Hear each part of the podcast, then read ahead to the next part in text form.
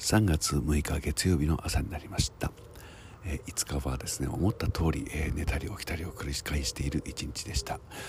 えー、そうですね東京マラソンがちょうどあったらしくて、えそれに出場するっていう人のゼッケンを教えてもらっていたので、え追跡をね追跡アプリみたいなのがあったんですよ。でスタートからですねゴールまで、えー、本当に走ってるみたいでですねあ途中でペース落ちたのかななんていうのも分かりながらですね、えー、ついでにこうテレビでオープン戦なんかを見ながらですねそして寝ては起き寝ては起きを繰り返す、えー、しているうちに、えー、あちゃんとゴールしてるよ偉いね乾燥したねなんてことを言いながらそして寝るみたいな。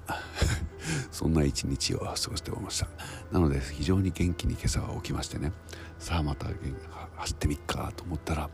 えー、東京は冷たい雨が降っておりまして、えー、断念した朝でした、えー、でもこれから、えワンマンに向かって、え